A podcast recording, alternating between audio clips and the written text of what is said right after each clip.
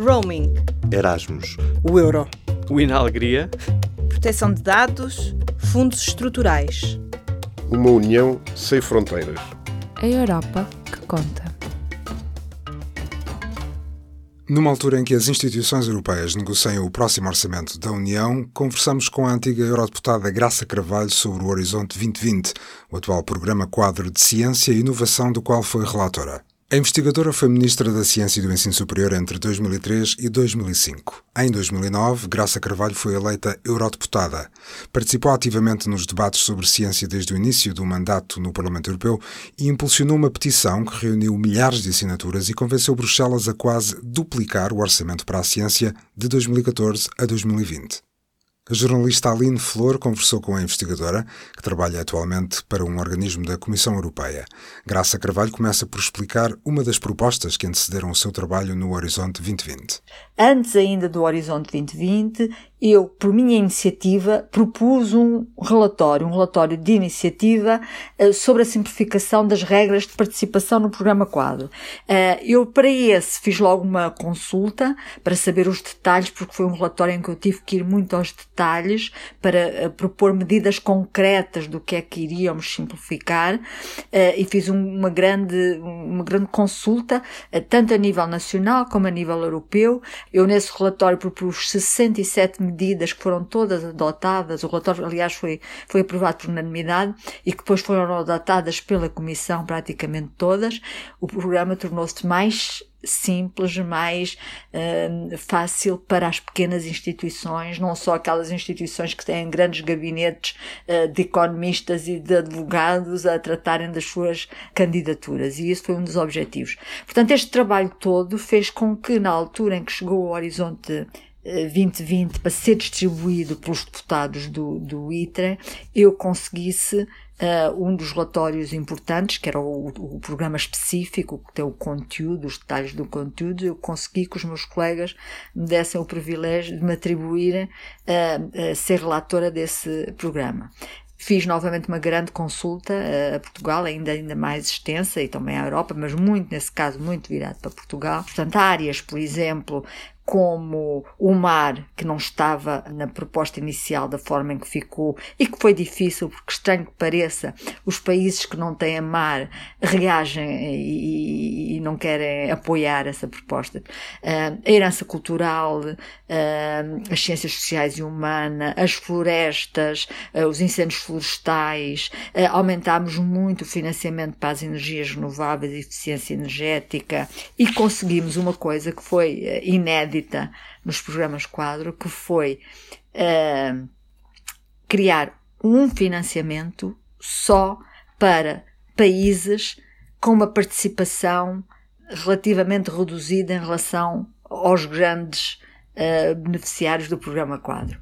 Isto tinha sido qualquer coisa que a Comissão sempre uh, não, nunca tinha aceito e nós conseguimos isso. E, portanto, criámos uh, o que se chama o alargar a participação, com o que se chama o teaming e o twinning, portanto, nesta, neste espírito de germinação de instituições de investigação, que tem sido muito uh, bom para Portugal, porque tem de buscar financiamentos muito avultados na, nas várias áreas. Uhum. E de que diferença é que estamos a falar? Qual foi o resultado que isto teve para a participação portuguesa? A nossa participação no Uh, Horizonte 2020 comparado com o anterior, com o sétimo programa quadro, é praticamente o dobro. Portanto, nós estávamos com uma média de cerca de 78 uh, milhões de euros por ano no sétimo programa quadro, uh, o que totalizou 550 milhões para os sete anos.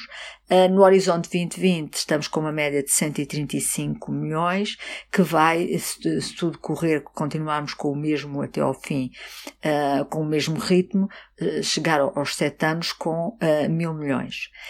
houve aqui um, um, marco que foi muito importante, é que pela primeira vez conseguimos ir buscar mais aos fundos europeus do que aquilo que pagamos para a ciência, porque havia sempre aquela ideia que nesta área nós éramos contribuintes líquidos, que pagávamos mais do que o que íamos buscar. Nós pagamos em média 1,3% do PIB e íamos buscar à volta de 1% só uh, no sexto programa quadro, no sétimo 1,15% e neste momento 1,60%, portanto muito acima do 1,3% uh, em que contribuímos para o orçamento europeu. Não é que se possa ver, porque uh, o benefício é muito mais do que o financiamento, é também as parcerias, é trabalharmos em conjunto, é publicar mais, é ter os contactos, tudo isso. Mas mesmo em questão só meramente financeira, uh, conseguimos pela primeira vez receber mais do que o, a nossa percentagem do orçamento, do orçamento europeu. E a nível europeu, seis anos depois, qual foi o impacto do Horizonte 2020? Quando comparamos o, o, Horizonte 2020 com o sétimo programa quadro, uh, ele, uh, no fundo, uh, o Horizonte 2020 reagiu e deu os resultados para que foi, para que foi desenhado. Nós criamos um, um programa que não fosse só participado pelas grandes instituições, com grande massa crítica, muito conhecidas, mas que fosse também amiga das instituições mais pequenas, das, das instituições que concorriam pela primeira vez. E tivemos isso. Temos um grande número de pequenas e médias empresas, pequenas instituições de investigação, temos uma maior distribuição, uma melhor distribuição uh, a nível europeu e dentro de cada país também uma distribuição mais harmoniosa, não está tão concentrado. O sétimo programa quadro e os anteriores eram muito concentrados em alguns países e dentro de cada país concentrado uh, ou nas capitais ou nas instituições muito conhecidas, nas maiores instituições. O Horizonte 2020 foi capaz uh, de alargar de alargar a participação. Temos muito maior participação das pequenas e médias empresas, temos uma muito maior participação de pequenas instituições e de instituições que participaram pela primeira vez. Foi com este objetivo também que o programa foi desenhado e, e este é o resultado. Precisávamos de mais financiamento, porque continuamos a ter propostas muito boas, que têm muito boa avaliação e que não têm financiamento, porque o financiamento não, não é suficiente. E, portanto, por isso estamos a pedir para o Horizonte Europa, para aquele que vai suceder, novamente um aumento, portanto é a proposta da Comissão, a proposta do nosso Comissário, chegarmos aos tais 100 mil milhões e que esperamos que as negociações, que já serão depois das eleições, sejam levadas a cabo e que se consiga um bom financiamento para a ciência e inovação, porque é um motor, no fundo, da, da economia e contribui para o bem-estar e a investigação na saúde, no ambiente, nas alterações climáticas, tudo isso são grandes prioridades já do Horizonte 2020 e vão continuar a ser do Horizonte Europa. Uhum. E poderia dar exemplos de áreas que tiveram reforço desse apoio e que tiveram um, um impacto visível na vida dos cidadãos? Por exemplo, a vacina de, do ébola foi possível devido ao apoio do Horizonte 2020. Em muitas áreas da saúde, muitos avanços na área da saúde é pelo Horizonte 2020. Tecnologias limpas na área de energia, na área da luta contra as alterações climáticas são devidos ao Horizonte 2020 os grandes avanços que nós temos mais na área industrial, por exemplo, na área da aeronáutica, os avanços que temos, qualidade alimentar, todos os desenvolvimentos na, na, na qualidade e segurança alimentar, todas estas áreas uh, que dizem muito e que são muito importantes para as pessoas, são todas elas financiadas pelo Horizonte 2020. Uhum. E as áreas que estão fora da chamada STEM? Que a inovação é, é normalmente muito associada às áreas tecnológicas, não é? E neste panorama, o que é que, o que, é que sobra para as ciências sociais? Eh, nós temos, por exemplo, a inovação social, é uma das áreas também uh, financiadas pelo Horizonte 2020. Temos no European Research Council, em que não são definidas nenhuma área prioritária, é só a qualidade do cientista e do programa de trabalho. Temos muitas candidaturas bem-sucedidas na área da história, na área das ciências sociais eh, e muitas portuguesas. A herança cultural é uma área prioritária do Horizonte 2020, que foi introduzida já no Parlamento, não, não era uma proposta inicial da Comissão. De, geralmente o que temos tendência é que elas também sejam vistas de uma forma integrada e não desgarrada. Por exemplo, a, a ligação com as tecnologias de informação, portanto, cada vez mais projetos multidisciplinares e a ligação de, das ciências sociais e humanas com outras áreas uh, do conhecimento. Para nós é muito importante que haja uma multidisciplinaridade nos projetos. Poderá no IRC haver só um projeto, só uma candidatura que é só história, mas em geral nos grandes consórcios uh, é mais frequente ver as áreas, tanto sociais, áreas sociais e humanas, uh, em conjunto com áreas tecnológicas. Ok. Voltando ao caso português, que impacto é que tivemos? Por exemplo, ter bolsas de fora influenciou que mais mulheres cientistas tenham chegado tão longe? Eh, sim, em Portugal nós temos uma maioria de mulheres na ciência. Muitas vezes eh, não são tão visíveis, mas em Portugal, eh, e, e temos sido muito bem sucedidos, por exemplo, nas bolsas do European Research Council, que são projetos muito grandes e para os cientistas mesmo de grande excelência. E nós temos um número elevado de European Research Council bolsas e muitas delas de, de cientistas de mulheres, o que é um grande orgulho para nosso país. Geralmente até aparece na comunicação social como um prémio, na verdade é um prémio, mas também é um projeto, não é? Portanto é um financiamento avultado para desenvolver todo um programa de investigação. Uhum. E no geral então, que marcas é que o Horizonte 2020 deixou no panorama científico português? Eh, uma grande internacionalização, eh, uma grande ligação a outras instituições, uma cultura de excelência, uma cultura de trabalhar em conjunto e de cooperar e uma nova forma de estar na ciência que foi muito ajudada pelos programas quadro uh, europeus. Portanto, esta, toda esta parcerias internacionais. Existe mesmo uma comunidade europeia de cientistas eles na sua área conhecem-se, estão habituados a cooperar, estão habituados a reunir e isso foi feito muito pelo programa quadro, pelo programa europeu. E é assim, eh, quando tivermos também em todas as áreas esta grande eh, comunidade europeia, eh, que temos uma Europa indestrutível, não é? Porque estamos habituados a trabalhar em conjunto, a conviver, a falar, em uma grande mobilidade e, portanto, fazem a Europa, não é? A Europa do dia a dia no concreto. Uhum. Uh, um dos tópicos que também estava previsto no Horizonte 2020 é o acesso ao conhecimento e aos dados abertos. Qual é o estado deste debate atualmente? Vamos continuar com o acesso aberto. O acesso aberto tem várias vertentes. Uma delas é que o que for publicado tem que ser em acesso aberto, portanto, tem que ser acessível a todos e isto para partilhar cada vez mais os resultados com todos. Tem também uma parte que é o, o, acesso aberto dos dados. Os dados têm que ser publicados e têm que ser acessíveis a outros investigadores e a quem os quiser usar.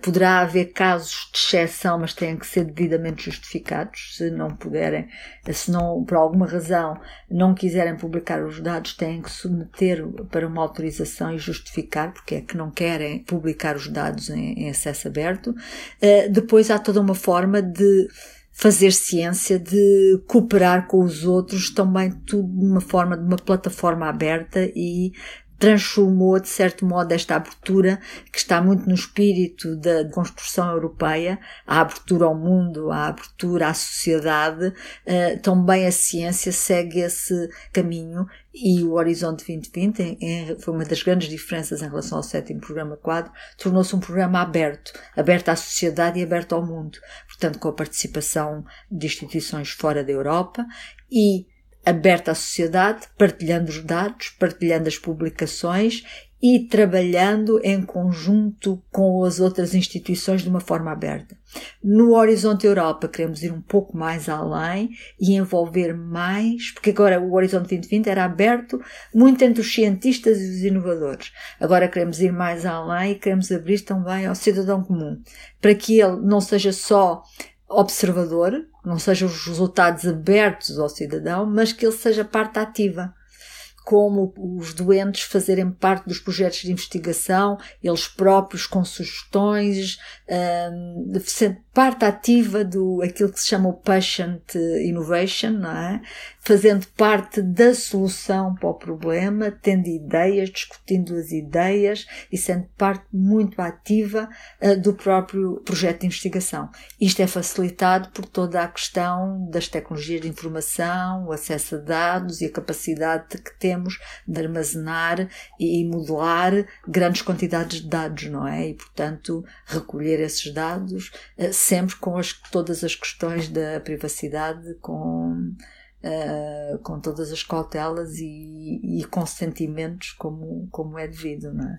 Uhum. E em relação a esta questão da publicação, como é que nós garantimos qualidade com os dados abertos? O que é publicado em Open Access nas grandes editoras acaba por custar bastante às instituições e depois indiretamente à União Europeia. Eh, numa altura em que tanta coisa é medida pelo número de artigos publicados, conseguimos manter essa vigilância da, da qualidade? Pois, esse é um dos grandes desafios, é que nós temos que manter no, no sistema de publicação aberta o mesmo nível de qualidade que temos na, na publicação uh, tradicional.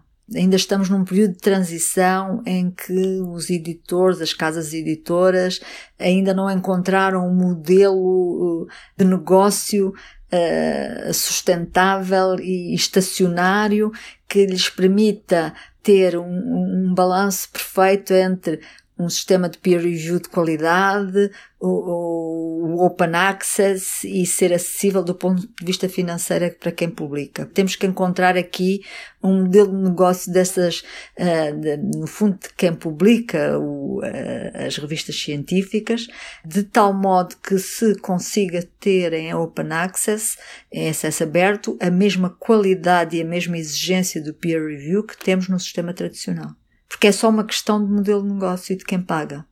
Mas tem alguns custos, também temos que ver que do ponto de vista de quem depois organiza o peer review, também tem alguns custos. Agora, esses custos não podem ser exagerados e por vezes estão a ser exagerados.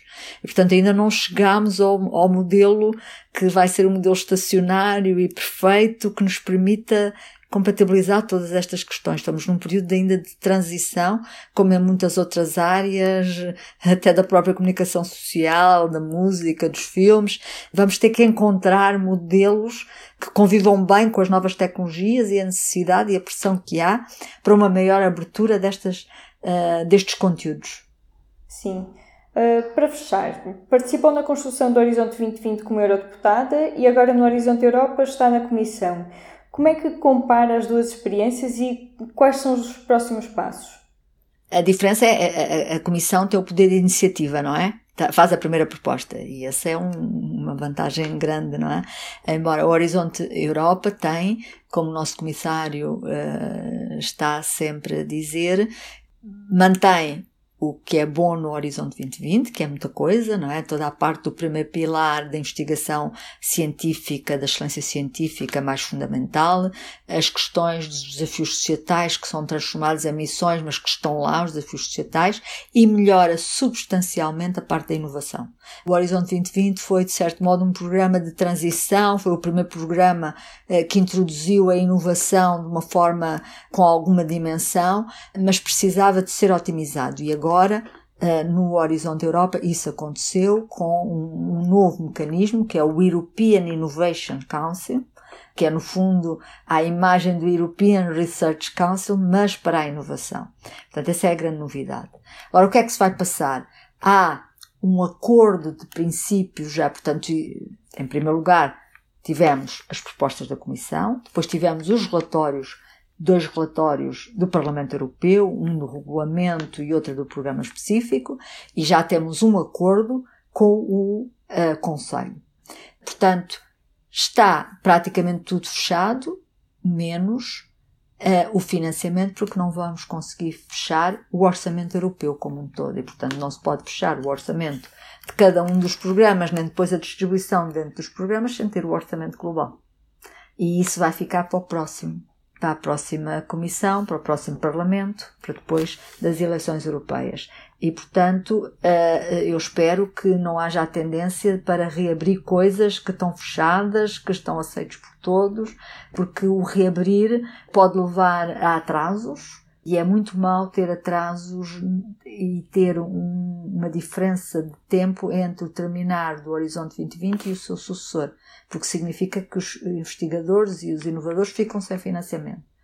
Portanto, espero que tudo corra bem, portanto, a seguir às eleições, que haja umas, uma negociação do orçamento global da UE, que seja definido quanto é para a ciência e inovação e que aí se termine, uh, se feche completamente o Horizonte Europa para que eh, a Comissão depois tenha tempo para preparar uh, os subprogramas, os detalhes das primeiras chamadas de, de propostas e começar uh, no princípio de 21. Em público.pt barra Europa que conta, explora uma infografia sobre os projetos de investigação científica que Portugal acolhe com fundos do Horizonte 2020, o principal instrumento de apoio à investigação na União Europeia. São 1.551 projetos aprovados até 2018 e uma taxa de sucesso acima da média europeia.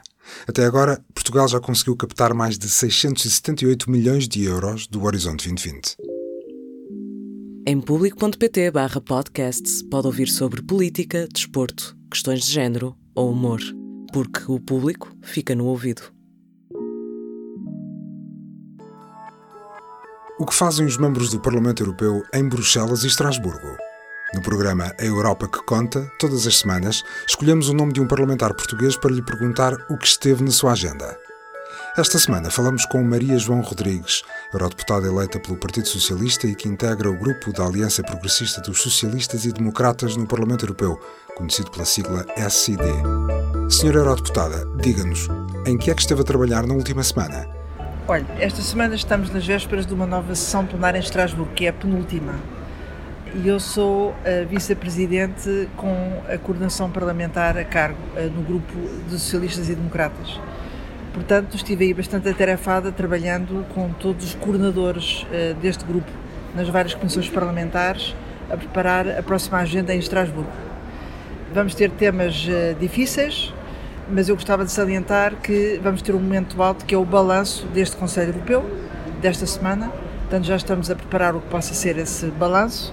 Uh, e claro que um dos grandes temas será o, Brexit. Portanto, estamos em, em, plena equação sobre os diferentes cenários que decorrem desta uh, empreitada lamentável chamada Brexit.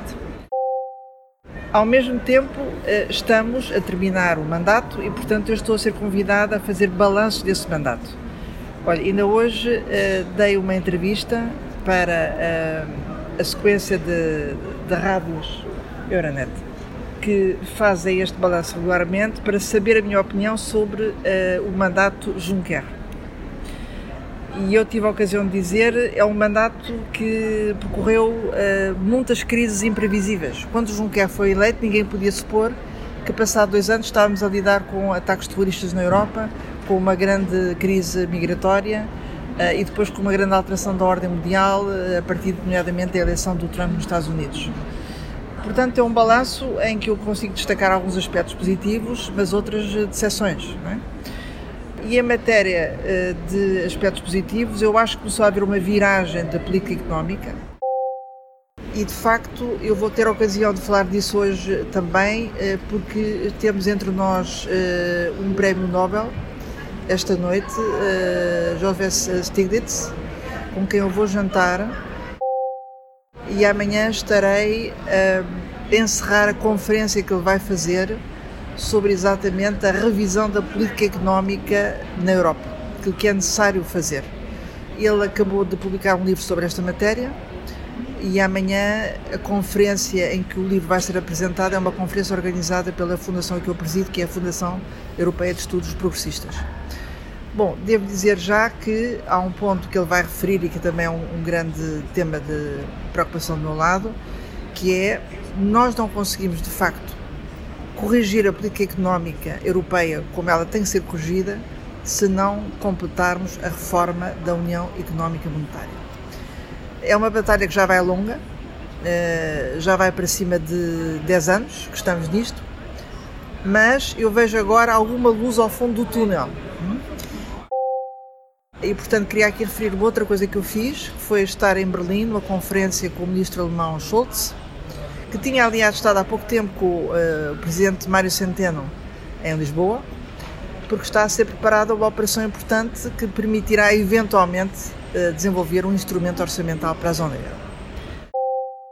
Finalmente, talvez saliente uma outra coisa em que vou estar envolvida esta semana, é uma grande operação de ligação à sociedade civil, nós vamos ter eh, aqui uma grande marcha no domingo, da qual eu vou fazer parte, de forças pré-europeias. É o momento em que estas forças têm que vir para a rua afirmar o seu compromisso com o projeto europeu e a sua aposta do projeto europeu.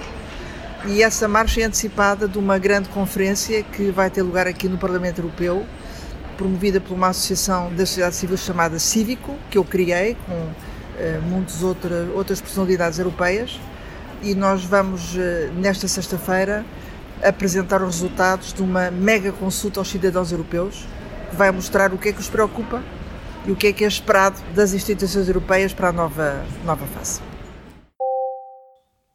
Saiba mais sobre o que fez a eurodeputada Maria João Rodrigues em público.pt barra Europa que Conta.